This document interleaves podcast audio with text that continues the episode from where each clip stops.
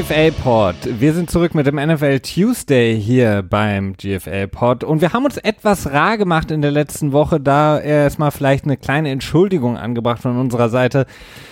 Es kamen so ein paar Sachen dazwischen. Ihr wisst ja alle, wir machen das hier alle non-profit-mäßig und versuchen immer so regelmäßig wie immer da zu sein. Das haben wir auch bis jetzt immer geschafft. Jetzt hatten wir in der letzten Woche ein paar Sachen dazwischen gekommen. Wir haben uns ein bisschen auch weitergebildet, kann man sagen, in Sachen Podcasting.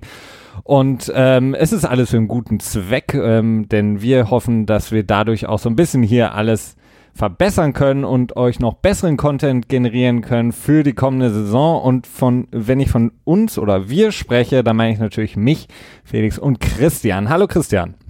Hi Felix, hallo ihr da draußen. Ich hoffe, ihr nehmt uns äh, den kurzen Hiatus, äh, wenn wir jetzt wieder beim amerikanischen sind, äh, nicht zu sehr übel, vor allen Dingen, weil er auch nicht angekündigt war, aber tendenziell hatten wir uns auch Donnerstag eigentlich zusammengesetzt und wollten abends aufnehmen. Und dann kamen so ein bisschen technische Probleme und dann so eine gestiegene Unlust dazu, so dass wir gesagt haben, ja, hm, okay, lassen wir das Ganze erstmal. Und äh, dementsprechend sind wir jetzt heute hier und äh, ja, liefern, liefern in gewohnter Qualität äh, den Podcast ab. Ich hoffe doch zumindest. Das hoffe ich auch. Also wir haben natürlich äh, die aktuellen Sachen der NFL im Blick wie immer für euch. Und wenn wir von aktuellen Sachen sprechen, ist gerade ganz brandaktuell. Ein Thema, Christian, damit sollten wir auch starten. Ähm, das sind die Franchise Tags, beziehungsweise die Spieler, die momentan Gefahr laufen, denn für Spieler muss man wirklich immer sagen, sie laufen Gefahr, das Franchise Tag auferlegt zu bekommen in der Hoffnung, eigentlich einen längerfristigen, langjährigen Vertrag zu bekommen. Ähm, und da sprechen wir ganz besonders natürlich von ganz prominenten Spielern wie äh, Le'Veon Bell, Running Back der Pittsburgh Steelers. Wir sprechen über LaMarcus, ähm, DeMarcus Lawrence, äh, Defensive End von den Dallas Cowboys oder wir sprechen auch über Siggy Ansa, Defensive End der Detroit Lions. All das sind Spieler, die eigentlich ja, hoffen, einen neuen langfristigen Vertrag bei ihrem jeweiligen Team zu bekommen. Die Teams selber momentan, so wie sich das gerade in diesen Stunden und wir haben noch eine gute Stunde, bis die Deadline vorüber ist, ähm, Teams sind eher momentan dahin tendierend, dass sie das Franchise-Tag auf die Spieler legen werden. Wir können ja mal so ein bisschen äh, uns das einzeln angucken, Christian. Ähm, der große Name ist natürlich Le'Veon Bell, der nicht erst seit diesem Jahr äh, für einen langfristigen Vertrag wirbt, der selber natürlich auch die Position des Running Backs, man kann sagen, so ein bisschen auch neu definiert hat aufgrund seiner Stats, die er jedes Jahr hervorbringt. Und er möchte natürlich einen neuen Vertrag, er möchte einen langfristigen Vertrag, er möchte natürlich nicht nur der bestbezahlte Running Back sein, sondern er möchte natürlich auch ein Spieler sein, äh, dessen unglaubliche Präsenz und unglaublich hohe, enorme äh, Wichtigkeit für das Team dementsprechend belohnt wird, indem das Team ihn langfristig bindet, was für ihn langfristige Sicherheit bedeuten kann. Ja, definitiv. Ähm, ich glaube, Le'Veon Bell hat, ähm, ich meine, das war schon in der Offseason, wahrscheinlich so im März oder so rum gesagt, dass er im Prinzip nicht als Running Back bezahlt werden möchte, sondern äh, seiner Position angemessen. Und insofern, es ist schon verständlich. Also er hat, ähm, tja, in drei von seinen fünf Jahren, in denen er jetzt bei den Pittsburgh Steelers äh, ist, äh, knapp 2000 Yards jeweils in diesen drei Jahren von der Line of Scrimmage erwirtschaftet. Also das heißt sowohl im Rushing als auch im Receiving. Und das ist ähm, natürlich eine Menge Production.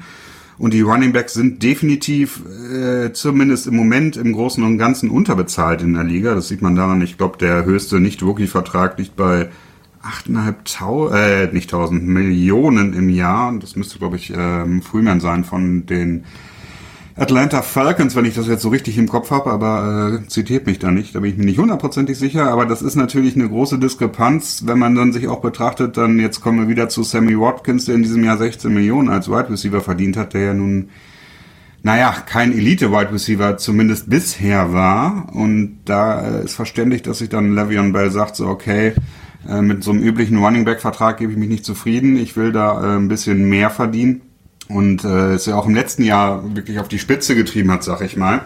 Diesem Jahr ist er, ähm, droht das Franchise-Tag wieder für ihn zu wirken bei knapp 14 Millionen. Und ähm, das wäre dann das letzte Jahr, wo die Steelers das äh, effektiv auf ihn legen könnten. Ein drittes Franchise-Tag würde dann wahrscheinlich doch den Rahmen deutlich sprengen. Äh, aber es sieht so ein bisschen so aus, als wenn es äh, wieder nichts wird. Das heißt, es ist noch eine gute, knappe Stunde ist noch möglich, da was zu erreichen, vertragsmäßiges. Wenn äh, bis zu der Deadline, die jetzt heute um 22 Uhr ist, also wenn wir ein bisschen Glück haben, dann kriegen wir das alles auch noch mit und können auch naja, live in Anführungsstrichen darauf reagieren. Ähm, genau, wenn bis zu dieser Deadline keine Vertragsverlängerung äh, quasi ausgehandelt wurde, dann ähm, ist die Möglichkeit passé und der Spieler wird im nächsten Jahr ganz normal Free Agent.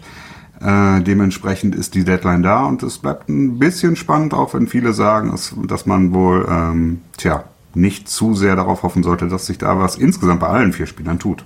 Genau, du sprichst es an und ähm, wenn es wirklich dazu kommt und wir kennen das aus der Vergangenheit in der Liga, dass wenn gerade bei Spielern, die wie Le'Veon Bell extrem wichtig sind für das Team, ne, auch einen guten Marktwert insgesamt haben, eben nicht diesen langfristigen Vertrag bekommen, dass dann eben häufig auf der anderen Seite der Spieler aufgrund von ja Enttäuschung oder vielleicht auch Frust eben auch sagt, okay, dann setze ich aus. Wir hatten jetzt relativ aktuell Adam Schefter, der zitiert wurde und gesagt hat, das ist möglich, dass Le'Veon Bell das erste halbe Jahr der kommenden Saison aussetzen könnte, im Kampf sozusagen wirklich streiken könnte, im Kampf um einen neuen Vertrag.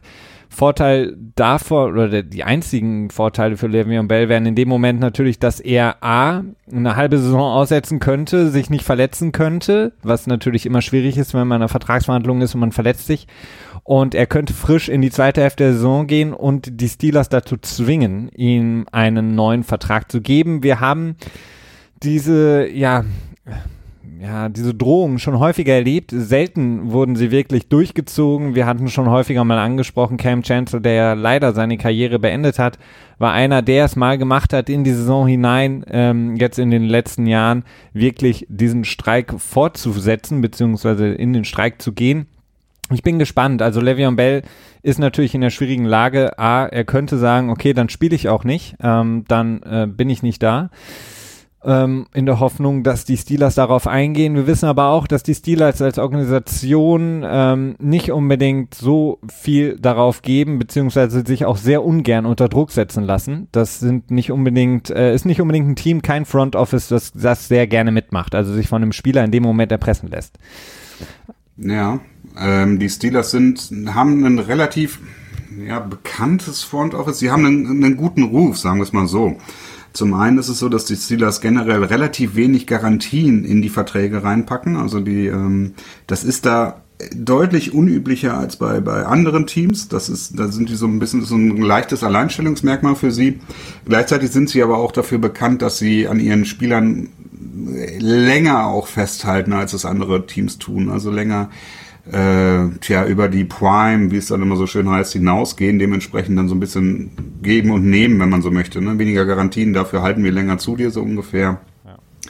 Und ähm, ja, das ist natürlich eine etwas schwierigere Verhandlungsposition und gerade ist es auch so, dass, dass Front Offices in der NFL ungern einen Precedent schaffen, also Präzedenzfälle generieren, Präzedenzfälle generieren, ähm, weil die natürlich auch durchaus be bedacht sind, dass äh, ja das übliche Ge Gefüge in der NFL nicht zu ändern, weil es ja nun insgesamt doch sehr teamfreundlich ist, also zumindest insgesamt, ja, doch, das würde ich auf jeden Fall so sagen, äh, was Garantien betrifft für die Spieler und die Spieler ja mehr oder weniger nicht so viel äh, Vorteile genießen. Dementsprechend sind da die Teams auch immer ganz vorsichtig, da an ihrem eigenen Stuhl zu sägen Dementsprechend ja, ja würde es mich nicht wundern, wenn es wirklich darauf hinausläuft, dass ähm, Bell nächstes Jahr die Free Agency ähm, antreten wird, was nicht heißt, dass er dann noch unbedingt von den Steelers weggeht. Ne? Es kann ja auch durchaus sein, dass er den Markt testet quasi und dann sagt, okay, hey Pittsburgh, ich, ähm, ich teste den Markt und das Angebot, das ich bekomme, lege ich euch vor und dann könnt ihr euch entscheiden,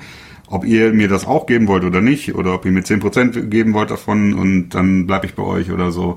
Oder ob er dann sagt, nee, ich gehe dahin, wo das meiste Geld winkt oder die besten Gewinnchancen, wobei der, der natürlich bei Pittsburgh äh, schon ganz gute Chancen insgesamt hat. Ja, man muss ja wirklich sagen, ähm, wir können das, wir hatten auch eine Frage bekommen bei Twitter, ähm, ein User, der uns auch gefragt hatte, ob wir das äh, Franchise-Tag vielleicht auch nochmal ein bisschen im Detail erklären könnten. Es ist jetzt ähm, verständlicherweise für viele, die ähm, jetzt auch nur nicht so lange Football schauen oder sich generell vielleicht auch nicht mit dem diesen Interner so beschäftigen, sondern einfach nur das Spiel genießen wollen, können wir gleich auf jeden Fall machen, das nochmal ein bisschen zu erklären, weil es ist natürlich für uns europäische Sportfans erstmal relativ fremd, das ganze System.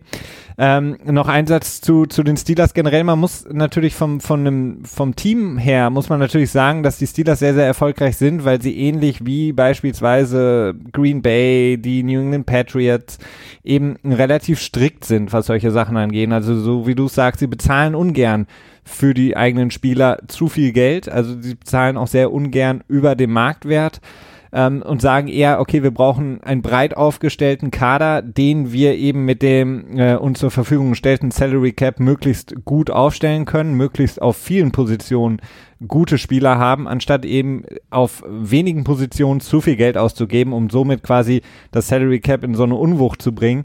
Und ähm, der Erfolg gibt den Steelers natürlich recht, ähnlich wie den eben anderen genannten Teams. Auf der anderen Seite für den Spieler selbst ist es natürlich dann frustrierend, wenn man eben in so einem Team steckt und dann wirklich hervorkommt, äh, in die Liga kommt, so wie Le'Veon Bell und eben so viele Standards setzt. Ich glaube, er hatte letztes Jahr um die 400 Touches, Receiving und Rushing mhm. combined. Ähm, dann ist das natürlich frustrierend für ihn. Kann ich absolut nachvollziehen. Und man muss ja auch sagen, äh, mit Antonio Brown haben die Steelers ja auch immer so ein bisschen so ein, so ein, so ein äh, ich will nicht sagen eine Bombe, aber so ein kleines Dynamitstänkchen, was da auch im Kader herrscht, äh, denn der hat einen guten Vertrag, aber wir, wir können davon ausgehen, sobald äh, Julio Jones einen neuen Vertrag bekommt, sobald äh, Odell Beckham äh, vielleicht der bestbezahlte überhaupt wird, wird auch Antonio Brown relativ zeitnah ähm, das ausbügeln wollen. Also das äh, ist natürlich für die Steelers relativ unschön. Dann haben wir die ganze Situation um Big Ben. Also ist auch die Frage, gibt man jetzt Le'Veon Bell viel Geld oder ist es sowieso so, dass man spätestens in einem Jahr oder so oder in zwei Jahren, wer weiß, wie äh, lang Big Ben es noch macht, sowieso in einen ja, Semi-Umbruch äh, starten muss. Also das ist sehr, sehr interessant. In der Tat, ja, da wird man ähm, abwarten müssen, was da also noch passiert. Genau. Noch eben kurz zu ja. den anderen drei Franchise Tag äh, ja, gerne. Ja, Besitzern. Ähm, Besitz. eben schon, Sie schreiben das auf Ihre Visitenkarte? 2018 Franchise Tag Besitzer? Ja, ein Lebenslauf. ja, ich weiß nicht, im, im, Englischen sagt man mal, you got slapped with a tag. So, ähm, also wäre das dann so eher in Richtung äh, man hat es aufgeschlagen bekommen, oder? Ja, so ein, so ein äh, kleiner scharlachroter Buchstabe, den man da auf dem Trikot hat. Also, aber nein, so krass ist es nicht, denn die Spieler verdienen ja ganz gut äh, Geld. Also ich hatte angesprochen, Siggy Ansa, vielleicht können wir mit dem weitermachen, Defensive End der Detroit Lions. Über Jahre hinweg eigentlich der ja, erfolgreichste Defensive End ist noch in einem guten Alter mit 29 Jahren. Auch da, wie gesagt, kein Zeichen für einen langfristigen Vertrag, was bedeuten würde, dass er unter dem Tag spielen wird in diesem Jahr und da macht er, glaube ich, 17,143 Millionen. Genau, er hatte im letzten Jahr ist er auch schon getaggt worden. Ähm, das schon mal vorweggreifen. Also jedes, man kann einen Spieler dreimal taggen, also dreimal kann man ihm das Franchise-Tag geben in seiner gesamten Karriere, teamunabhängig. Und äh, das Gehalt steigert sich mit jedem Mal, wo das Tag benutzt wurde, so quasi als ähm, ja als Incentive für den Spieler selber. Christian, dann, äh, du bist ja gerade im, im Erklärmodus. Äh, vielleicht einfach äh, ja. für den User, der dir uns die Frage gestellt hat, vielleicht das Franchise-Tag nochmal kurz zusammengefasst. Okay, ich habe mir so ein bisschen was zusammengeschrieben davon äh, und versucht das Ganze jetzt mal in den Eckdaten so zusammenzupacken und ich fange erstmal damit an, äh, generell mit dem Gehalt, was, was die Spieler bekommen und mit dem Salary Cap auch. Äh, es ist so, dass die NFL im letzten Jahr um die 14 Milliarden Dollar äh, tja, eingenommen hat, sozusagen. 14 Milliarden waren zumindest das Geld, was, was verteilt wurde. Es gibt noch ein paar andere Einnahmen, die da nicht mit drin sind, aber die sind jetzt erstmal zu vernachlässigen. Von diesen 14 Milliarden gehen ungefähr 48,5 Prozent zu den Spielern. Das ist äh, jedes Jahr ein bisschen unterschiedlich, aber es spielt sich so um den Rahmen von 48,5 Prozent ab, plus minus vielleicht einem Prozent. Das ist auch äh, geregelt, dass das nicht weniger werden kann. Das ist auch vertraglich so äh, zugesichert in der von uns schon oft erwähnten CBA, in dem Collective Bargaining Agreement. Und äh, von diesen 48,5 Prozent, was dann ja weiß nicht, knapp 6,5 Milliarden sind. Äh, das Geld geht hauptsächlich in die Salary Caps der Teams rein, also in das Gehaltsgefüge quasi. Ein kleiner Teil davon geht noch in das ähm, Benefit Program rein. Das äh, ist aber auch nicht so wichtig. Das ist auch, das sind pro Team sind das, glaube ich, so 15, 10, nee, 7, 7 Millionen sind das, glaube ich. Das habe ich jetzt nicht so ganz und das ist auch nicht so häufig. Damit werden zum Beispiel die Gehälter bei den OTAs bezahlt und Relocation Fees und äh, Injury, äh, tja, Guarantees quasi, die nicht vertraglich zugesichert sind. Das sind so andere Sachen, die sind erstmal nicht so wichtig. Wichtig ist, dass halt im Moment ist das Salary Cap, glaube ich, bei 170 Millionen. Oh Gott, jetzt habe ich mich schon lange nicht mehr damit beschäftigt. Die Free Agency ist schon wieder so lange zurück, dass die gestartet ist. Es sind über 170 Millionen. 170, aber kn knapp drüber, glaube ich, ne? Ja. Ja. Ähm, wichtig ist, dass von diesen 170 Millionen über einen, einen Zeitraum von vier Jahren, darauf haben sich äh, die Spieler, die NFLPA und die äh, Teambesitzer geeinigt, über einen Zeitraum von vier Jahren müssen davon 89 Prozent ausgegeben werden. Also von jedem, das Salary Cap eines jeden Jahres von den vier Jahren wird zusammenaddiert und am Ende müssen davon 89 Prozent an die Spieler ausgegeben werden. Das ist so ähm, ja, so eine Absicherung der Spieler, dass die äh, Teams nicht zu sehr auf dem Geld sitzen und dass die Spieler auch das bekommen, was ihnen zusteht. Das führt dann aber halt auch immer wiederum dazu, dass viele Teams äh, Cap Space mit ins nächste Jahr nehmen. Damit kommen halt diese immensen Summen zusammen, dass die Browns jetzt äh, 100 Millionen und mehr und die Colts und so weiter 100 Millionen und mehr an Cap Space zur Verfügung hatten. Das äh, entsteht meistens dadurch, dass halt immer eine große Summe an Cap quasi aus dem nächsten Jahr ins aus dem letzten Jahr ins nächste Jahr mit rübergenommen wird. Das ist auch unbegrenzt oft möglich. Also das verfällt nicht irgendwann. Das ist dann halt immer Geld, das man quasi auf die hohe Kante legen kann. Und ähm, das ist das quasi so grundsätzlich erklärt. Ähm, das ist auch das, wo wir dann auch da mal drüber sprechen könnten, was die Spieler blöd finden an der ganzen Geschichte, beziehungsweise wo die Spieler so ein bisschen über den Tisch gezogen wurden 2011, als der CBA quasi ausgehandelt wurde. Ähm, aber jetzt sollen wir erstmal zu dem Franchise-Tags kommen. Nämlich da ist es so, also es gibt äh, drei verschiedene Tags. Es gibt einmal das Transition Tag, das Franchise Tag und das Exclusive Franchise Tag. Das Transition Tag ist im Prinzip ähm, ein Tag, das kann ein Free Agent erhalten und er bekommt dann ein festgeschriebenes Gehalt und das Team, ähm, der Spieler muss es natürlich auch unterschreiben, das ist natürlich das Wichtige, aber das Team behält die Rechte an dem Spieler und ähm, der Spieler ist dann für ein Jahr unter Vertrag und ein anderes, äh, der Spieler darf aber mit anderen Teams verhandeln. Das heißt, er könnte dann zu, nehmen wir mal an, das wäre jetzt Le'Veon Bell hätte das bekommen, dann hätte er dann auch meinetwegen zu Atlanta gehen können, wobei das eher unwahrscheinlich ist, also meinetwegen zu Cleveland gehen können, die haben ja genug Kohle und dort einen sechs Jahres 200 Millionen Dollar Deal aushandeln können oder was auch immer. Und dann hätte ähm, Pittsburgh sagen können, so hey, nee, den Deal wollen wir machen, wir behalten dich quasi. Das ist dieses Jahr auch passiert mit dem Cornerback von äh, von Chicago, ne? Ja, das war Stimmt, ja. Fuller. Besseres Beispiel. Fuller, genau, ja. ja. Da ist das passiert. Also das ist quasi äh, Right of First Refusal. Und ähm, das Gehalt, das der Spieler für dieses eine Jahr bekommt, also das ist Transition Tag äh, beinhaltet, äh, ist, das sind der Mittelwert aus den Top 10 Gehältern auf der Position des Spielers aus dem letzten Jahr. So. Dann gibt es noch das Franchise Tag, das ist eine Spur härter. Das ist auch das, über das meistens geredet wird. Das Gehalt dort bezieht sich auf die, ähm, auf die Mittelwert der Top 5 der Spieler auf der Position aus dem letzten Jahr. Und aber gleichzeitig gibt es auch die Möglichkeit, dass der Spieler mit anderen Teams verhandelt. Es passiert nur sehr selten, weil wenn der Spieler zu dem Team geht, hat das Team auch noch das Right of First Refusal. Das heißt, sie können auch den Vertrag übernehmen für sich selber. Oder aber sagen, okay, geh, geh mit Gott, aber geh und kriegen dafür dann zwei First-Round-Picks des Teams, wo der Spieler hingeht. Das ist natürlich eine heftige, heftige Kompensation. Deswegen passiert es so selten, weil man halt zum einen die zwei First-Round-Picks abgeben muss, was durchaus ja denkbar ist, aber gleichzeitig den Spieler auch noch massiv bezahlen muss. Und das ist halt so ein doppelter Payday, den wenige Teams bereit sind zu bezahlen. Deswegen bleibt es meistens bei diesem einfachen Franchise-Tag. Und es gibt dann halt noch das Exclusive Franchise Tag, da ist halt diese Verhandlung ausgeschlossen, also da ist es gar nicht möglich. Da Gehalt, das ist dann auch nochmal eine Spur teurer. Da läuft es, geht es dann dahin, dass das, äh, die Top 5 Gehälter auf der Position aus dem Jahr, in dem das Tag unterschrieben wurde, zugrunde genommen wird. Also das heißt, jedes Jahr steigen ja die, die Gehälter. Dementsprechend ist das dann nochmal eine Spur höher, als wenn dann die Top 5 Gehälter aus dem letzten Jahr zu Buche genommen wird. Puh.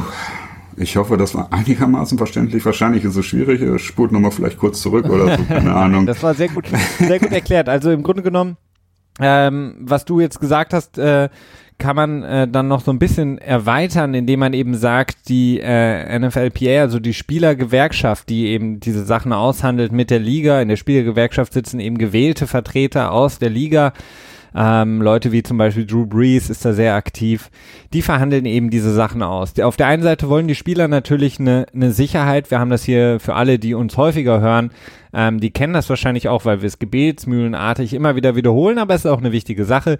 Die Spieler möchten gerne langfristige Verträge, die möglichst hohe Garantien beinhalten und äh, eben, die möchten so ein bisschen wegkommen von diesem äh, klassischen, ähm, du wirst so relativ schnell wieder rausgeschmissen und dann ist quasi das ach so schöne Volumen, was irgendwie kolportiert wird, gar nicht mehr so groß und du verdienst relativ wenig. Äh, die NFL hingegen möchte natürlich das umgehen, denn die NFL möchte relativ wenig an diesen äh, Sachen raushauen. Und so ist auch das Franchise-Tag immer so ein bisschen äh, in diesen Verhandlungen natürlich ähm, schwierig. Ähm, denn die Spieler möchten äh, gerne nicht gefranchise-tagged werden. Für die, für die ähm, Vereine selbst ist das jetzt auch nicht unbedingt so super toll, einen Franchise-Tag-Spieler zu haben, weil man dann eben relativ viel Geld auch für diese eine Position für das eine Jahr bezahlt.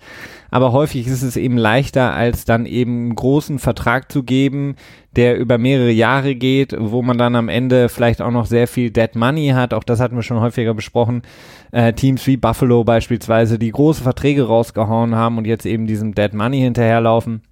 Das sind alles Sachen, die dir natürlich in der Zukunft dann als Team auch schaden können. Und ähm, deswegen ist es, äh, ist es immer so ein bisschen so ein zwieschneidiges Schwert. Ähm, die, die Spieler, die wollen natürlich gerne, ähm, und auch das können wir vielleicht nachher nochmal besprechen, ähm, diese Verträge, die sie aus eben den ähm, ja, benachbarten Ligen kennen, wie der NBA. Wir haben das jetzt alle schon häufiger gehört, was auch dieses Jahr wieder da los war. Das möchten sie gerne. Also Garantien. Und dieses Franchise-Tag ist natürlich etwas, was für die Spieler erstmal, es hört sich natürlich äh, jammern auf hohem Niveau an, wenn man 17,143 Millionen kassiert für ein Jahr. Aber die Spieler wollen natürlich auch gerade in jüngeren Jahren gerne diesen langfristigen Vertrag.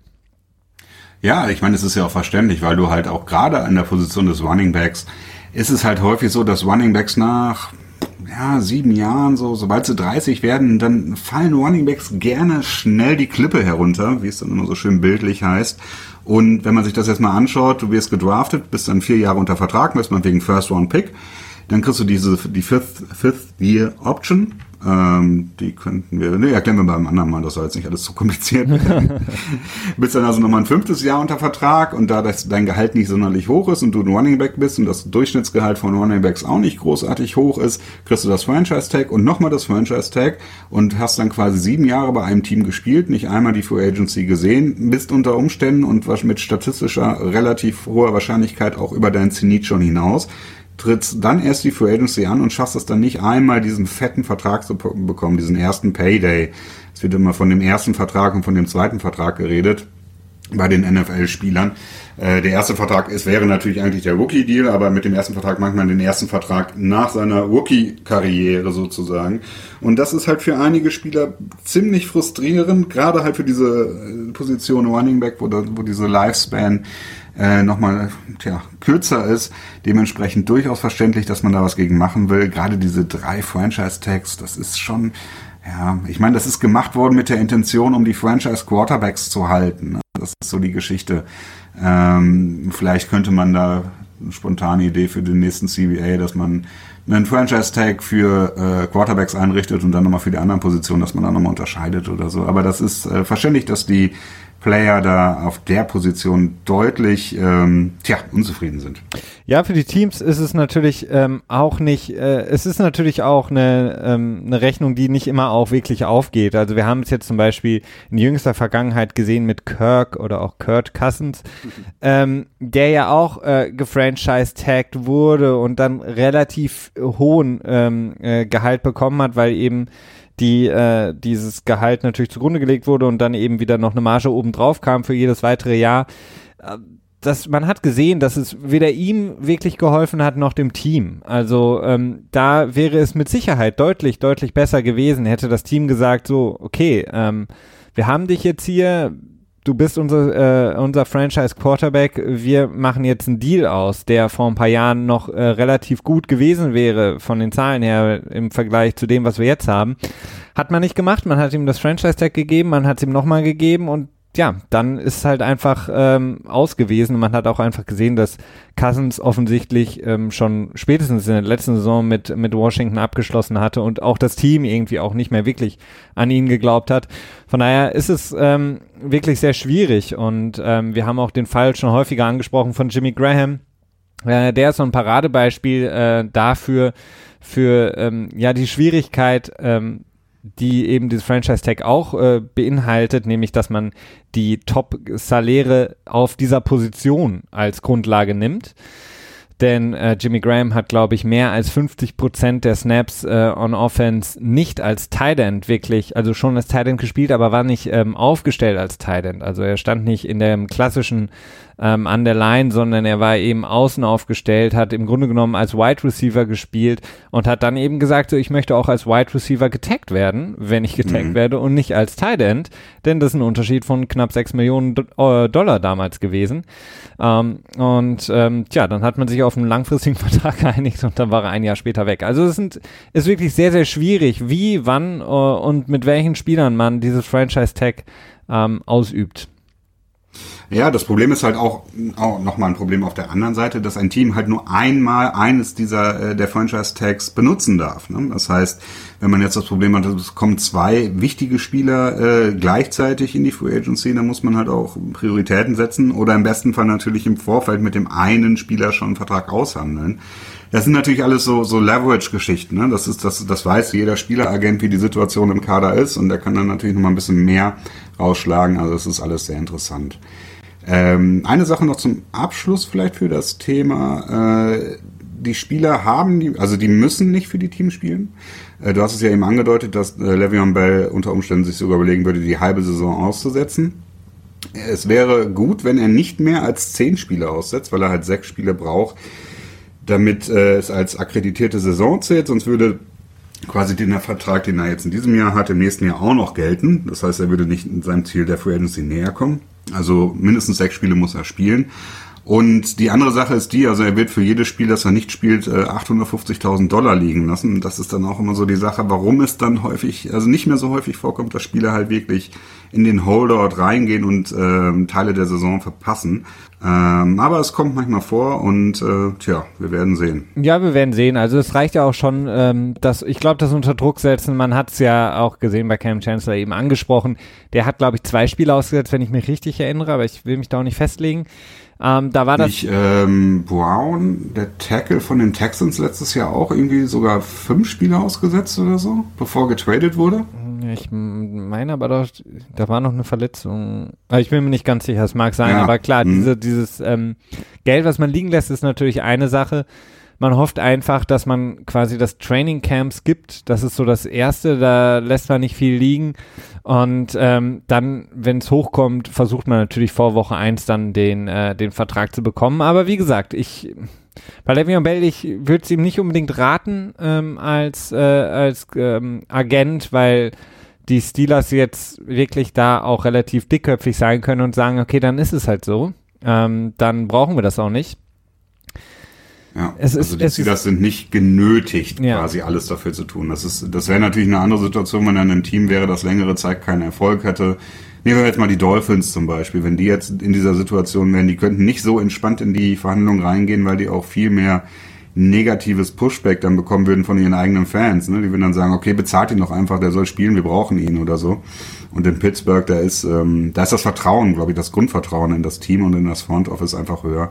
Weil Pittsburgh ja auch einfach ein Team ist, das über, ja, über mehrere Dekaden jetzt immer schon wieder erfolgreich war. Ne? Also die haben jetzt nicht nur in einem Super Bowl One mal irgendwie zwei, äh, in einer Dekade irgendwie zwei Super Bowls gewonnen, sondern immer mal wieder. Und das ist, ähm, ja, so eine Art Traditionsfranchise, wenn du dann willst. Genau, lass uns das ähm, eben noch abrunden, äh, Christian. Wie gesagt, ähm, Sigi Ansa wird wahrscheinlich auch bei den Lions unter dem Tag spielen. Dann hatten wir angesprochen Marcus Lawrence, ebenfalls Defensive End, der, ähm, so sah es vor ein paar Wochen aus, auf einem guten Weg war, mit Dallas einen Vertrag zu schließen.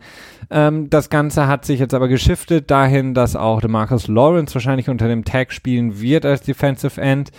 Da, ähm, ja, DeMarcus Lawrence gerne so einen Vertrag gehabt hätte wie Oliver Vernon, der so ein bisschen den Markt auch verdorben hat damals mit seinem Wechsel zu den Giants Den Vertrag bekommt er nicht, wie gesagt, auch für ihn das Tag. Und dann haben wir noch ähm, Marcus Joyner von den äh, Los Angeles Rams, der jetzt auf die Position des Safeties gehen wird und auch, ähm, beziehungsweise da jetzt so ein bisschen hingeschiftet ist und auch er wird wahrscheinlich unter dem Tag spielen in der kommenden Saison.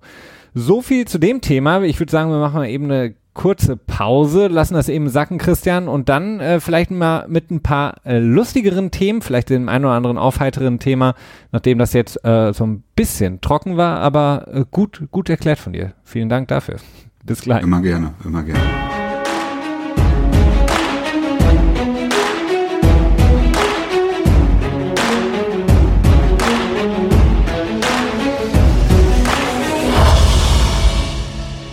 So, zurück sind wir mit äh, dem zweiten Teil. Und ich hatte angekündigt, wir werden, werden ein bisschen spaßiger, das kommt auch noch, versprochen. Aber wir müssen, ähm, ja, getreu unserem Motto, da wir ja alles aufgreifen und alles hier auch besprechen wollen, ein, zwei Sachen noch besprechen, die jetzt nicht so schön sind. Und das sind mal wieder die Suspensions, die uns weiterhin begleiten in der Liga. Ähm, Christian, ich würde sagen, wir halten uns nicht zu lange drauf ähm, dran auf. Ähm, vielleicht einfach ein bisschen ähm, mal durchgerattert äh, das Ganze. Und zwar haben wir, seitdem ihr uns das letzte Mal gehört habt, noch äh, den Running Back von den ähm, Green Bay Packers, Aaron Jones.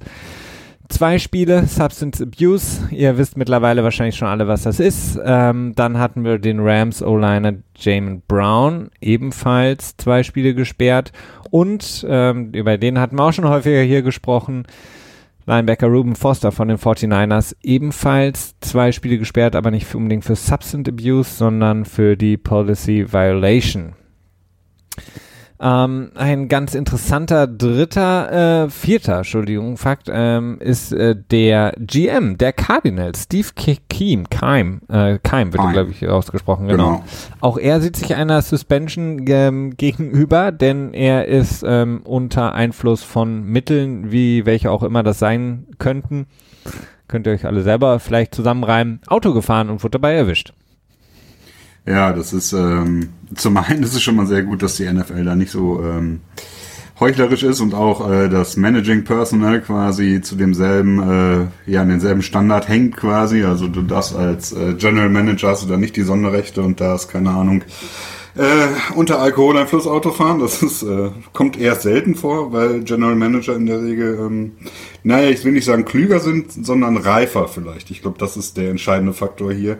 Äh, denn wir wissen alle, zumindest wir beide wissen das, ihr vielleicht jetzt nicht unbedingt, aber wenn man sich ein bisschen länger mit der NFL beschäftigt, weiß man, dass jeder Spieler so ein Kärtchen in der Tasche hat, wo so eine spezielle Nummer draufsteht, wo das Team dafür sorgt, dass eine Person von A nach B gebracht wird, eben nämlich genau für den Fall, dass man nicht mehr fahren kann und nicht in Versuchung gerät dieses Kärtchen haben Spieler in der Regel in der Tasche und äh, vielleicht in, dann in den entsprechenden Momenten äh, vergessen oder was auch immer der Fall ist.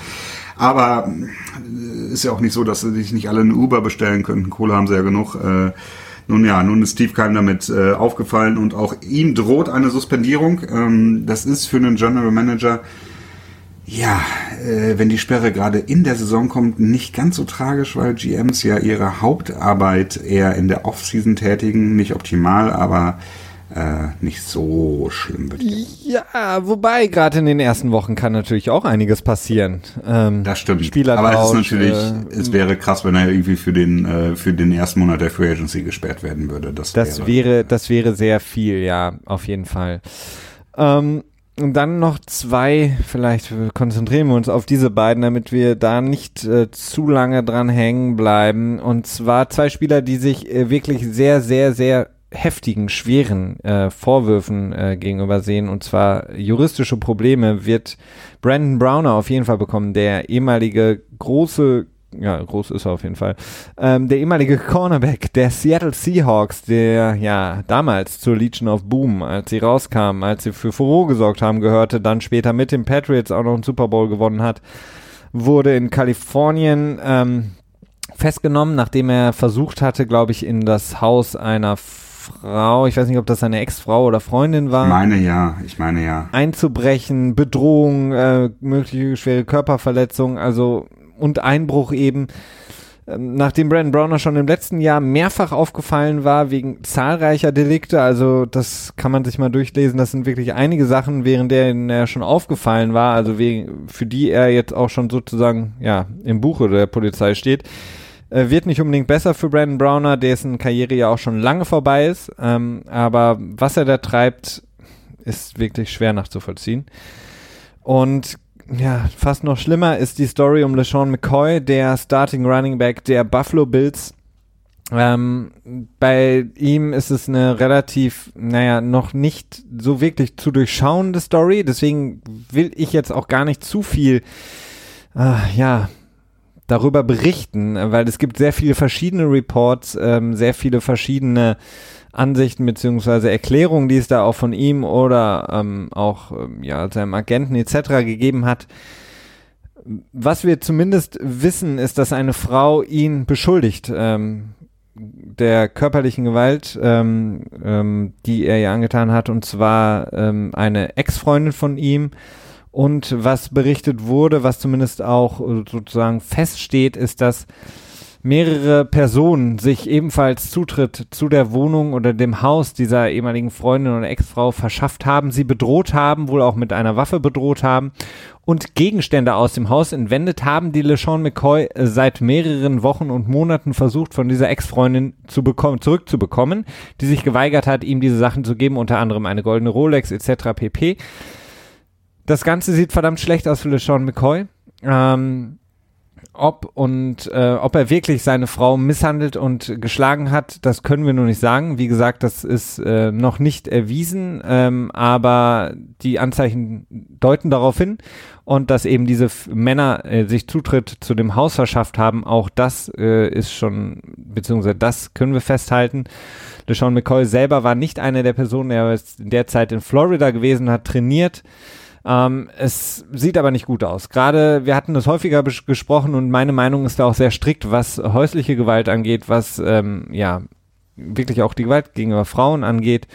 Ähm, sollte die Liga härter durchgreifen. Wir werden mal sehen, was mit LeSean McCoy ist. Die Buffalo Bills haben, wie man es kennt, noch nicht wirklich viel gesagt zu einer laufenden Ermittlung, aber haben schon mal gesagt, dass ihr Kader besonders ihr Running Back Chart ähm, steht und sie LeSean McCoy ersetzen könnten, sollten ihm mehrere Spiele äh, Sperre drohen.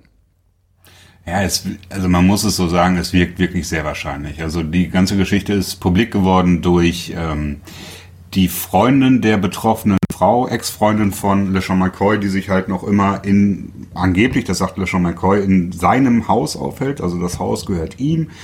Er wollte sie schon mehrfach rausschmeißen, dadurch wurde die Polizei auch dazu, äh, wurde die Polizei in der Vergangenheit auch immer zugezogen. Ähm, das kann aber halt auch, ich glaube, so in Deutschland ist das, glaube ich, auch so nicht einfach so machen. Da muss er dann quasi einen, ähm, eine Eviction Notice erwirken. Das hat er nicht getan. Da gab es halt vorher mal schon ein bisschen Stress.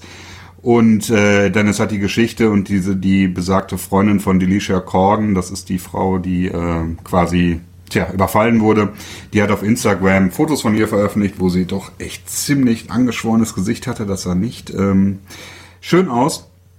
Ähm, die hat halt gesagt, dass, äh, oder hat LeSean McCoy beschuldigt, dass er halt diese, ja, diese Überfäller, diese Räuber äh, quasi beauftragt haben soll, das zu tun, was auch irgendwo eine Spur naheliegend wirkt, weil tja, so allerweltsräuber, die brechen nicht in eine Wohnung rein, verprügeln äh, die äh, Bewohnerin und fordern spezielle Gegenstände. Und das ist eben genau das Ding, dass sie halt spezielle Gegenstände eingefordert haben. Das deutet halt sehr stark darauf hin, dass da irgendwie eine Verbindung zu LeSean McCoy besteht. Da wird man sehen müssen, äh, was bei rumkommt, was vor allen Dingen nachweisbar ist und wie dann die Liga darauf reagieren wird. Meine Vermutung ist, dass er auf der sogenannten äh, Commissioner Exempt List landen wird. Das ist eine Liste, die quasi geschaffen wurde, quasi in Vereinbarung mit der NFLPA, beziehungsweise man verstoßt, verstößt nicht gegen den CBA, denn der Spieler wird weiter bezahlt in der Liste, aber das Team kann ihn nicht einsetzen. Also es ist quasi so eine Art Suspendierung äh, with Pay in dem Moment. Ähm, wurde damals das erste Mal mit, ähm, jetzt hilf mir schnell, ähm, Ja. Ray Rice, der Running Back von äh, den Baltimore. Ravens, als das Ja. Video aufgetaucht ist, wo er seine Freundin im, im, ähm, im, im Aufzug einfach mit einem Schlag äh, niedergehauen hat und die direkt K.O. gegangen ist.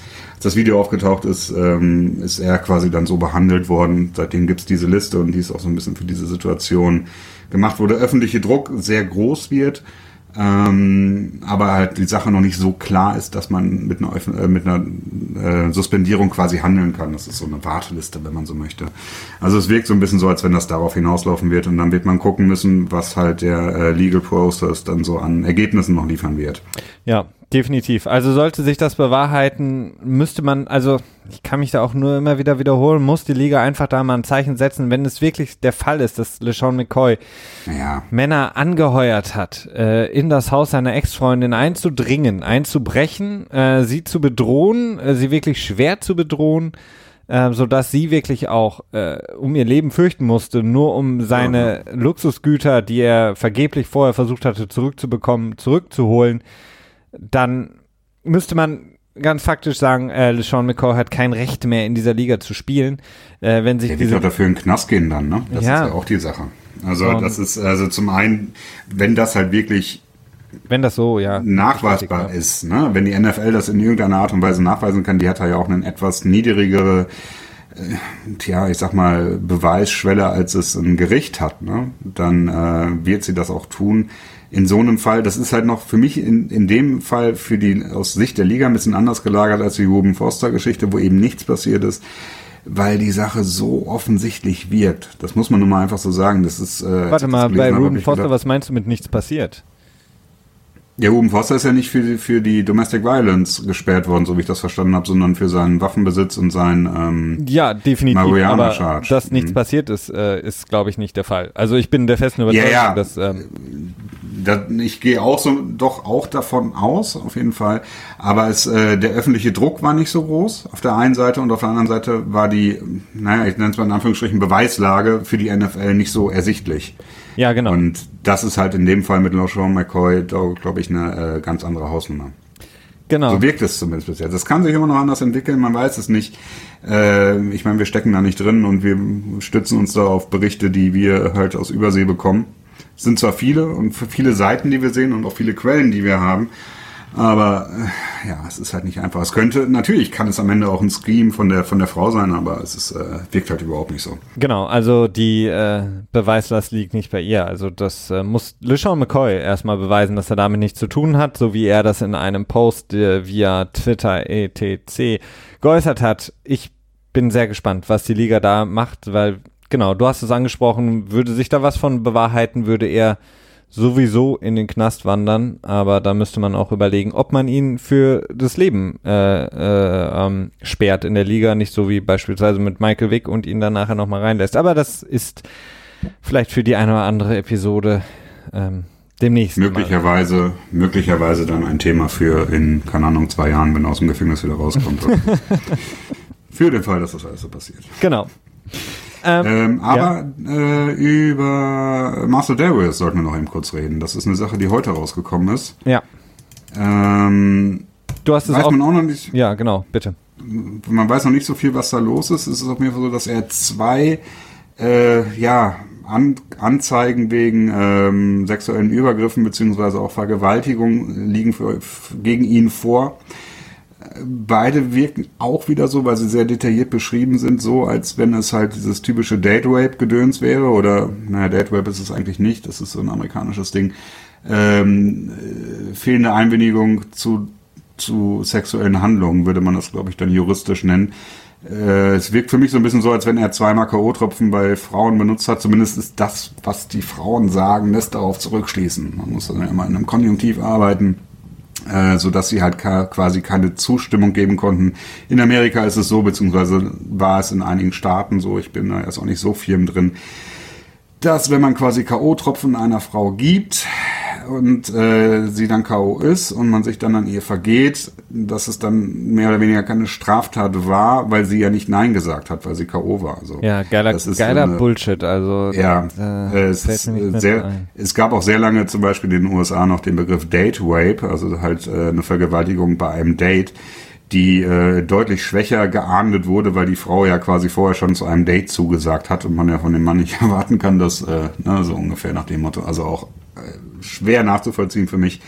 Ähm, aber naja, um zurück zum Thema zu kommen, äh, Marcel Davis, ich, ja, ich bin mir nicht sicher. Ich meine, die Jaguars Defensive Line ist natürlich nicht schön, ihn zu verlieren. Ähm, aber auch da wirkt es echt wieder so, als wenn da, naja, also es ist schwierig. Es ja, ist, also äh, man muss sagen, das ist, wenn sich das äh, so bewahrheit, ist es, äh, ist es eine Vergewaltigung und zwar äh, mehrfach Vergewaltigung. Ähm, denn so wie der Bericht äh, klingt, beziehungsweise das, was man lesen kann, ist es so, dass Marcel Darius eben vorher schon versucht hat, die Frau ähm, Stimmt, ja. Ja, also er hat, beziehungsweise er hat vorher schon ähm, die Frau belästigt sexuell, hat versucht, sie äh, anzufassen, was gegen ihren Willen wohl war, und danach ist sie laut Berichten sozusagen, hat sie ja ein Blackout gehabt oder war nicht mehr bei Sinnen, ist danach später dann in einem Haus von äh, Darius, glaube ich, gekauft oder gemietet, ich weiß nicht, ähm, aufgewacht, nackt im Bett liegend. Ähm, also, wenn das keine dann in dem Moment Vergewaltigung ist, dann weiß ich auch nicht mehr. Ähm, ja. auch da müsste die Liga jetzt ja, hart endlich mal durchgreifen, weil diese ganze No-More-Scheiße, die wir seit Jahren äh, in, der, in der Liga sehen, wo sich irgendwelche Spieler bereit erklären, irgendwie No More, äh, Gewalt etc. pp. Und dann hast du es im Grunde genommen jedes Jahr. Ich hatte, ich hatte dich das vor ein paar Tagen mal gefragt, Christian, hast du das Gefühl, dass, dass das insgesamt mehr geworden ist? Weil ich habe das Mhm. Gefühl irgendwie, dass es mehr geworden ist. Klar, wir, wir machen den Podcast jetzt seit zwei Jahren knapp, aber irgendwie habe ich das Gefühl, dass mehr geworden ist in den letzten Jahren. Ja, das geht mir ähnlich. Ähm, das kann natürlich mehrere Gründe haben. Ne? Also zum einen, dass die NFL da irgendwie, naja, hätte durchgreifen, eher weniger. Es ist, hat, hat dann, glaube ich, eher sowas mit einer Hashtag MeToo-Geschichte zu tun, dass halt mehr Frauen sich melden. Ne? Also ich glaube nicht, dass es mehr äh, Vorfälle gibt. Ich glaube einfach, dass nun auf, aus welchen Gründen auch immer mehr Vorfälle bekannt werden. Das ist für mich so die Erklärung dafür. Und da liegt es für mich nahe, dass das halt generell um äh, in, in dem MeToo-Diskurs mehr Frauen ermuntert werden. Äh, oder eine zynische Seite würde vielleicht sagen, dass mehr Frauen versuchen, äh, daraus Profit zu schlagen, um dann ne, außergerichtlich eine Einigung zu treffen. Ähm, aber für mich hat das, glaube ich, eher so eine Geschichte zu tun, dass Frauen sich eher empowered fühlen, mit den ganzen Sachen auch an die Öffentlichkeit zu gehen, so nach dem Motto. Ja, was auch, was auch absolut gut ist, ähm, dass das nicht mehr unter den Teppich gekehrt wird, weil offensichtlich ist es so, dass eben viele dieser Dinge unter den Teppich gekehrt wurden in der Vergangenheit, weil du hast vollkommen recht. Ich glaube auch nicht, dass der Schlag der Spieler sich jetzt irgendwie verändert hätte, sondern dass das ein, wirklich ein großes Problem ist, gerade in den, in den äh, Profisportligen und die Sachen einfach äh, häufig unter den Teppich gekehrt wurden, weil sie vielleicht auch häufig gar nicht so ans Licht gekommen sind. Jetzt natürlich ähm, in Zeiten von, von Twitter etc.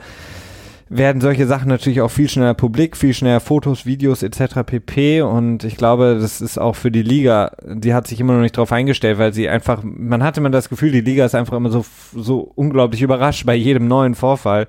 Und ähm, macht nicht wirklich was dagegen und das ist wirklich traurig mit anzusehen.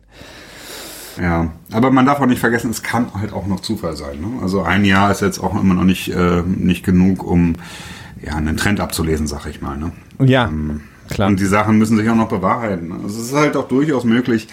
Äh, ich kenne halt die Zahlen für Deutschland. Ich hatte da mit einem, äh, mit einem Hörer darüber gesprochen, dass halt, ich glaube, nur drei Prozent der, äh, der angezeigten ähm, äh, der angezeigten Vergewaltigung in Deutschland von Frauen quasi nur drei Prozent Falschanzeigen sind. Ja, und das ist halt so eine, eine Zahl, die mir halt dabei immer im Kopf steht. Ich weiß nicht genau, ob die Zahl in den USA anders ist, ob dann da vielleicht wirklich so dieser berechtigte Zweifel gegeben ist oder nicht, das kann ich nicht genau sagen, aber meines Erachtens ist es, äh, ist es so, dass die meisten Fälle, wo, also meine Einschätzung ist, dass die meisten Fälle, in denen Frauen diese Sachen anzeigen, einfach wahr sind. Und dementsprechend ähm, ist da meine und ich vermute, dass da deine Frustration auch eher da äh, daraus so begründet ist. Ja, vor allen Dingen, weil die, die Beweislast liegt nicht bei der Frau. Die Frau muss nicht beweisen, dass passiert ist, sondern der Angeklagte muss beweisen, in dem Fall dann ein LeSean McCall oder Marcel Darius, dass es nicht der Fall ist. Aber ich bin nicht so sicher, ob das so ist. naja, das ist halt meine Auffassung. Also in, Ja, meinem, okay. in meinem, wenn, wenn die Frau eben mit offensichtlich äh, äh, entweder K.O.-Tropfen bekommen hat oder ganz offensichtlich misshandelt wurde, Mhm. geschlagen wurde, etc. pp. und denjenigen dann accused oder beschuldigt, dann ist es Aufgabe der anderen Person zu sagen, nein, das war nicht ich. Oder nein, das ist falsch. Aber nicht, äh, man versucht immer die, die Last dann zusätzlich auf diese Frau zu legen, die dann dieses, die, die, diese Sache anzeigt und sagen so nach dem Motto, ja, du willst ja eh nur Geld bekommen, weil der irgendwie ein reicher Million, äh, Millionär ist und in der NFL spielt und es nicht ertragen kannst, dass er dich sitzen gelassen hat. Also du musst schon ein bisschen mehr liefern. Und das ist halt der, der völlig falsche Weg. Und das macht halt auch die Spieler in dem Moment relativ sicher und ich glaube auch, ähm, äh, macht sie in dem Moment absolut weltfremd äh, in ihrer Liga, in der sie sich bewegen und denken halt, okay, ich hab, ich, ich bin, ich bin LeSean McCoy, also mir soll erstmal jemand was anhängen, so nach dem Motto. Ja, Und das ist, glaube ich, glaube ich, ein Problem. Ähm, ja, aber das ist vielleicht das ist auch eher ein Thema, wenn wir dann so einen ähm, juristischen Podcast oder einen. Äh, ja, das sagst du immer, dass wir einen juristischen Podcast machen. Ich weiß gar nicht, wie du darauf kommst. Nein, das ist halt ein schwieriges Thema. Also es ist, äh, vor allen Dingen fehlt uns da, glaube ich, auch insgesamt äh, ein bisschen juristisches Wissen dann in dem Fall. Vor allen Dingen, wenn man dann noch die amerikanischen Sachen damit zupackt. Ne? Also wenn wir die nächsten paar. Wochen nicht auf Sendung gehen, dann wisst ihr, dass wir, wir uns neu eingeschrieben haben an irgendeiner Universität, um Jura zu studieren. Ähm, eine weitere Nachricht. Äh, DeMarco Murray, vor ein paar Jahren noch der Running Back der Liga hinter der großartigen Offensive Line der Dallas Cowboys mit zusammen mit Tony Romo. Rekorde gebrochen, ähm, ja, Franchise-Rekorde, super Running Back. Er hat jetzt, nachdem er ja bei den Titans ja unzufriedenstellende Jahre auch gehabt hat, hat jetzt ähm, ge- angesagt, dass er seine Karriere beenden wird. Ähm, er hat, äh, ich habe das jetzt vor ein paar Tagen gehört in einem Podcast mit Adam Schefter, der ähm, macht einen Podcast, ich kann ihn nicht absolut empfehlen, den Podcast mit Schefter. Der Nee, ist ich jetzt mag ihn auch nicht. äh, der ist relativ äh, nicht so super äh, unterhaltsam, aber manchmal hat er ein paar ganz angenehme Gäste und eben DeMarco Murray hatte mich interessiert, weil eben da natürlich als äh, damals noch Free Agent die Frage war, was passiert mit DeMarco Murray? Er selber hat gesagt, er hat drei, vier Teams besucht, beziehungsweise wurde eingeladen zu Probetrainings ähm, und hat dann darauf äh, nach einem Urlaub übrigens mit dem guten alten Tony Romo ähm, die beiden verstehen sich offensichtlich auch privat sehr gut. Äh, jetzt entschieden, die Karriere zu beenden, hat auch gleich noch hinterhergeschoben, auch schon in dem Podcast bei Adam Schefter, dass auch er sich, ähnlich wie Tony Romo, eine Karriere im Broadcasting vorstellen könnte. Ja, ähm, soll er gerne machen. Ne? Also das ist, das ist ja auch so, dass die NFL dafür für die äh, Karriere nach dem Football für die Spieler auch viele ja, Workshops quasi bereithält. Ne? Also die bieten das tatsächlich an. Ähm, so eine, wie wird man Kommentator? Also zum Beispiel Marcus Kuhn und ähm, Sebastian. äh, Bei Marcus Kuhn bin ich mir nicht sicher, aber Sebastian Vollmer, da bin ich mir relativ sicher, dass er auch dieses äh, Seminar besucht hatte. Genau, mit Und, Matt Forte ähm, zusammen, dem ehemaligen Ah, ja, genau, mit Matt Jets, Forte, genau. Bears. Ähm, da wird einem so ein bisschen beigebracht, wie man es macht und das wird vielleicht auch gleichzeitig geguckt, wie gut die Leute sind, so um die auf die zweite Karriere vorzubereiten. Insofern, ähm, ja, ne, immer gerne. Äh, was dann sein, ja, sein Ruhestand angeht, ich bin mir nicht so wirklich sicher, ob er tatsächlich in Ruhestand geht oder ob das nur so eine ja, so, so ein, ein Werbeschild ist, dass er hin und her wird, weil es kann immer mal sein, wenn ein Running Back ausfällt, zum Beispiel jetzt äh, McCoy, dass dann die Bills äh, nochmal so ein bisschen dann in Panik geraten würden und ihn nochmal anrufen und sagen so, hey, hast nicht noch ein Jahr in dir drin oder so. Aber das ist das, was er erstmal gesagt hat, wir werden sehen.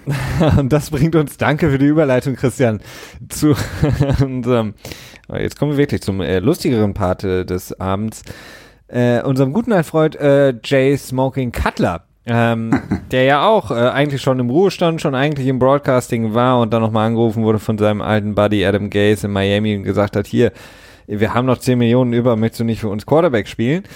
Ähm, ja, Jay Cutler ähm, ist ja im Grunde genommen nicht mehr wirklich auf der Bildfläche erschienen, bis jetzt seine Frau, Christine Cavallari heißt sie, glaube ich, ne? Ja. Mhm. Cutler, habe ich richtig ausgesprochen? Okay. Ja, ich Ein- glaube schon. Eine, äh, wie nennt man das eigentlich? Daily Doku? Nee, Daily Soap ist das. Reality, ist- Reality TV ist Genau. das irgendwie. Also das ist jetzt so ein bisschen so die Kardashians 2.0, die Cutlers. Und äh, es, ist, es ist wirklich, es ist wirklich phänomenal, Jay Cutler da bei dieser Show zuzugucken. Ähm, ich habe immer nur Ausschnitte gesehen. Ich habe mir eigentlich vorgenommen, jetzt die zweite Episode, die jetzt rausgekommen war, äh, mal anzuschauen. Ich habe es bis jetzt noch nicht geschafft.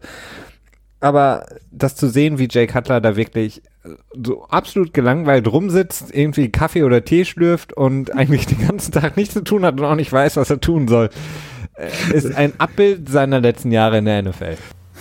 Genau, du hast recht. Ja, der hat wirklich keine Fax mehr rauszuhauen. Dem ist wirklich alles scheißegal geworden. Ähm, die Show dreht sich, glaube ich, darum, so wie ich das verstanden habe, dass seine Frau, ähm, und die Frau ist auch die Hauptperson der ganzen Geschichte, eine Modelinie rausbringen will und äh, da auch einige Leute angestellt hat, äh, Designerin oder wie auch immer man das dann in dem Moment nennt.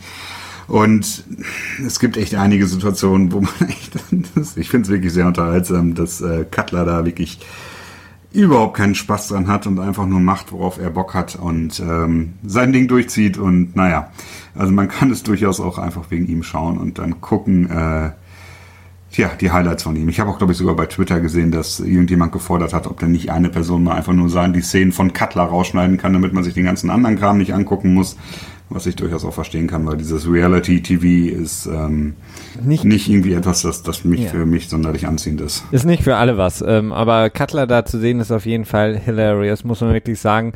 In der neuen Folge will er ein neues Haus kaufen, also ich bin, ich bin schon gespannt, ähm, ob er das, ob er das durchbringt. Äh, irgendwie so ein Country, der wohnt ja auch, ist ja auch irgendwie so ein halber, halber Cowboy, ähm, der nichts mehr zu tun hat. Ähm, ähm, auf jeden Fall eine kleine, kleine Empfehlung von unserer Seite.